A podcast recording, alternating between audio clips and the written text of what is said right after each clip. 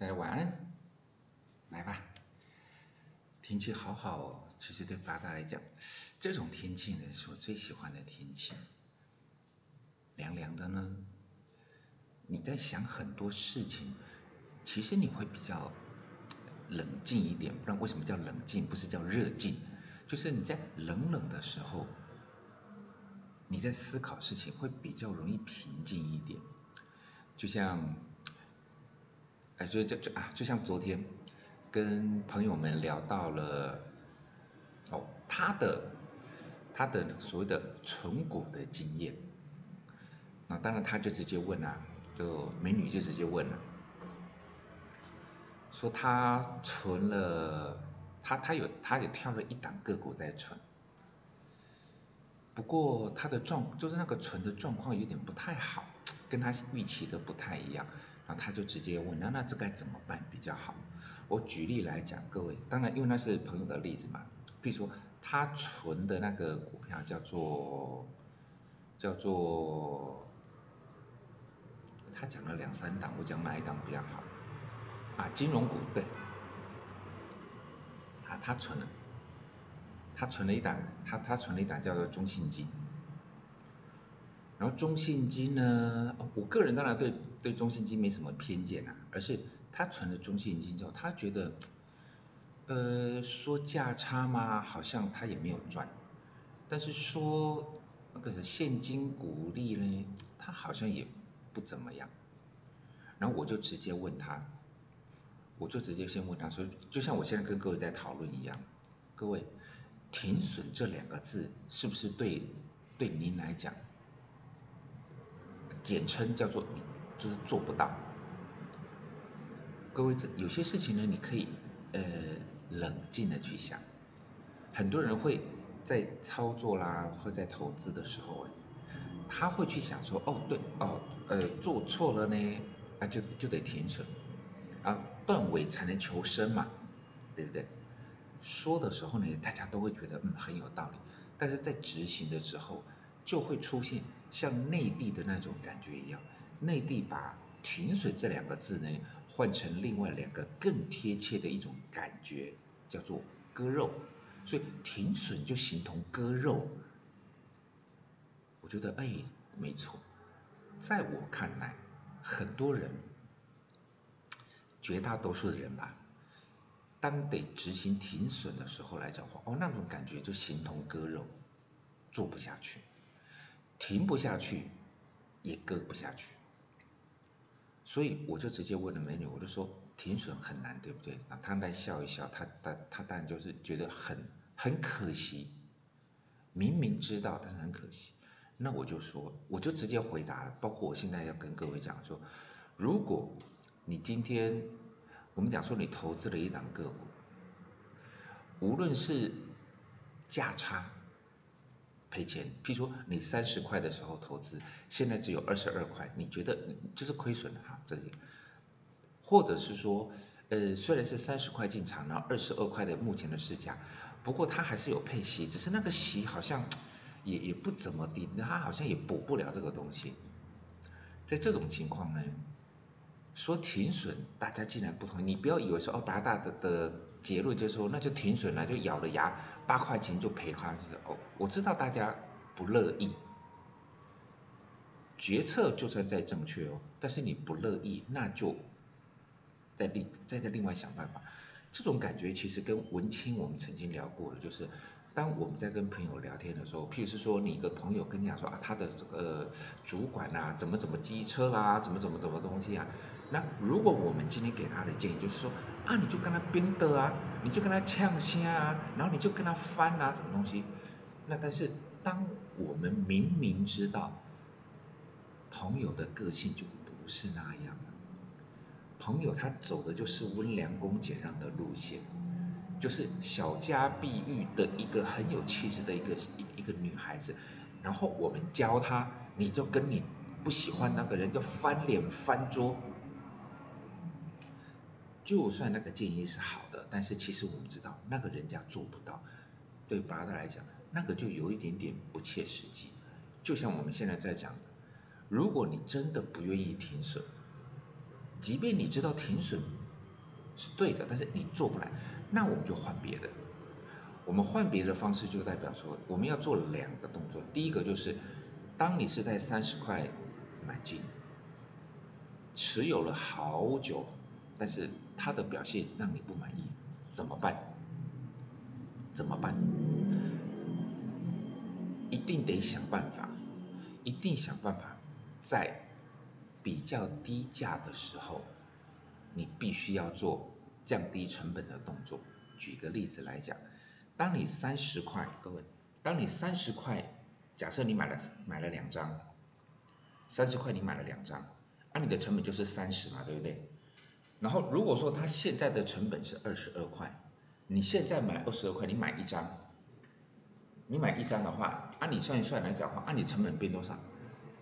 是不是马上变成二十六块钱？对呀，按你的成本是不是降低了？对那如果说今天你三十块的时候你买了一张，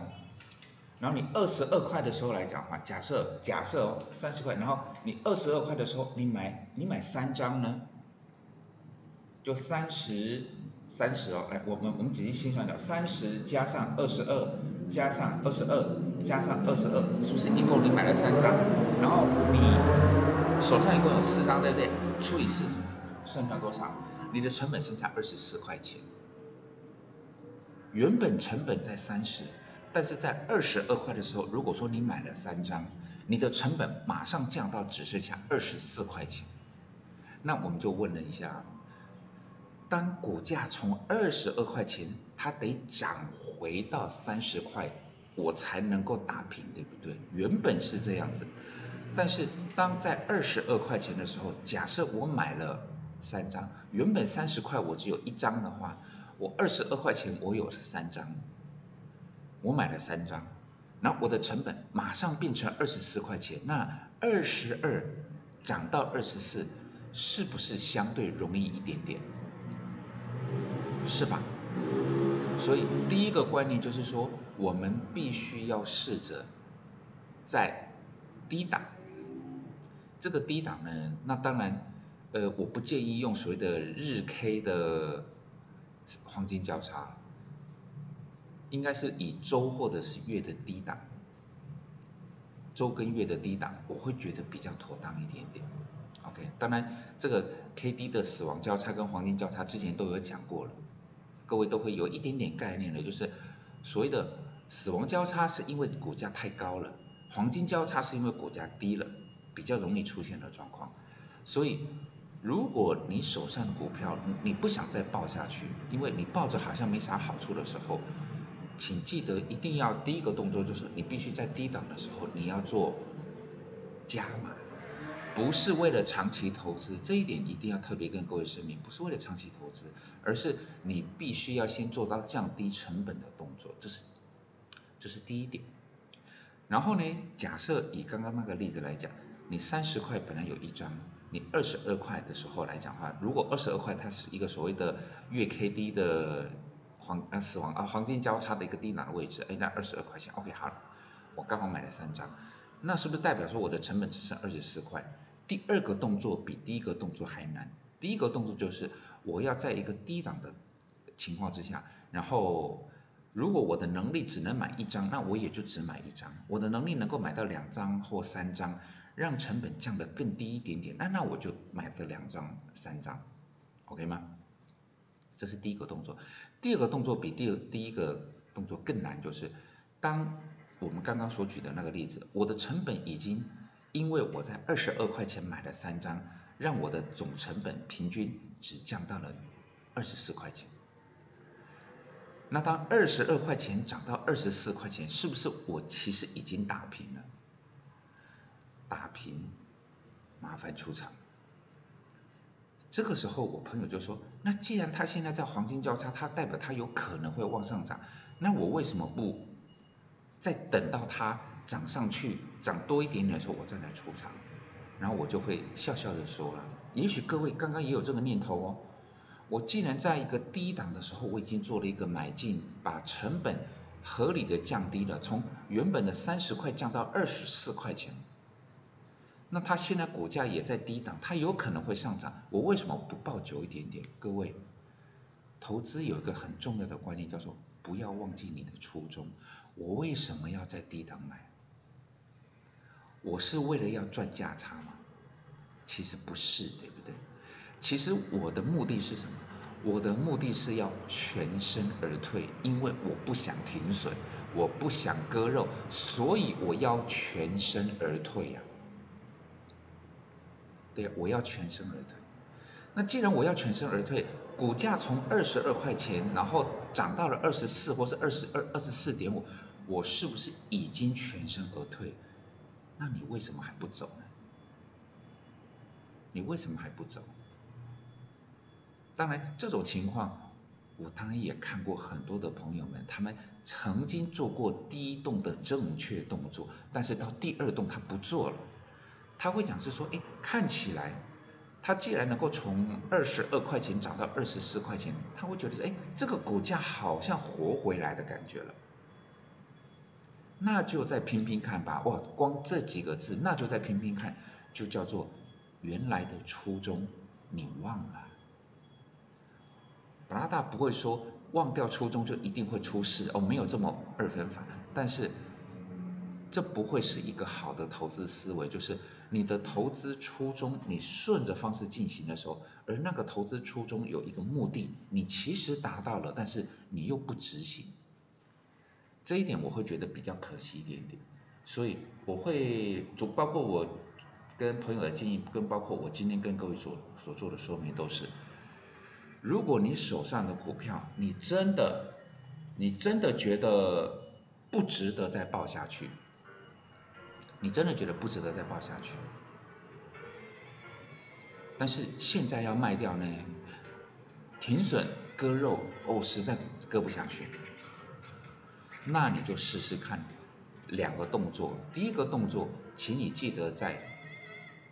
月 K D，在月 K D 的黄金交叉的那个阶段，你做加码的动作，想办法先让你的成本有效的降低。再来就是，当你成本有效的降降低之后，那当股价回到了你的成本，不要再想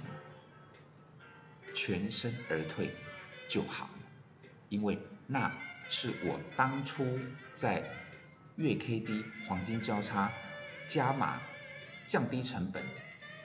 目的初衷，就是为了全身而退，达到了就出场。我们再重新审视一次，再来决定怎么走。各位想一想吧，不停损不是你的错，但是不愿意全身而退，可能就要负点责任喽。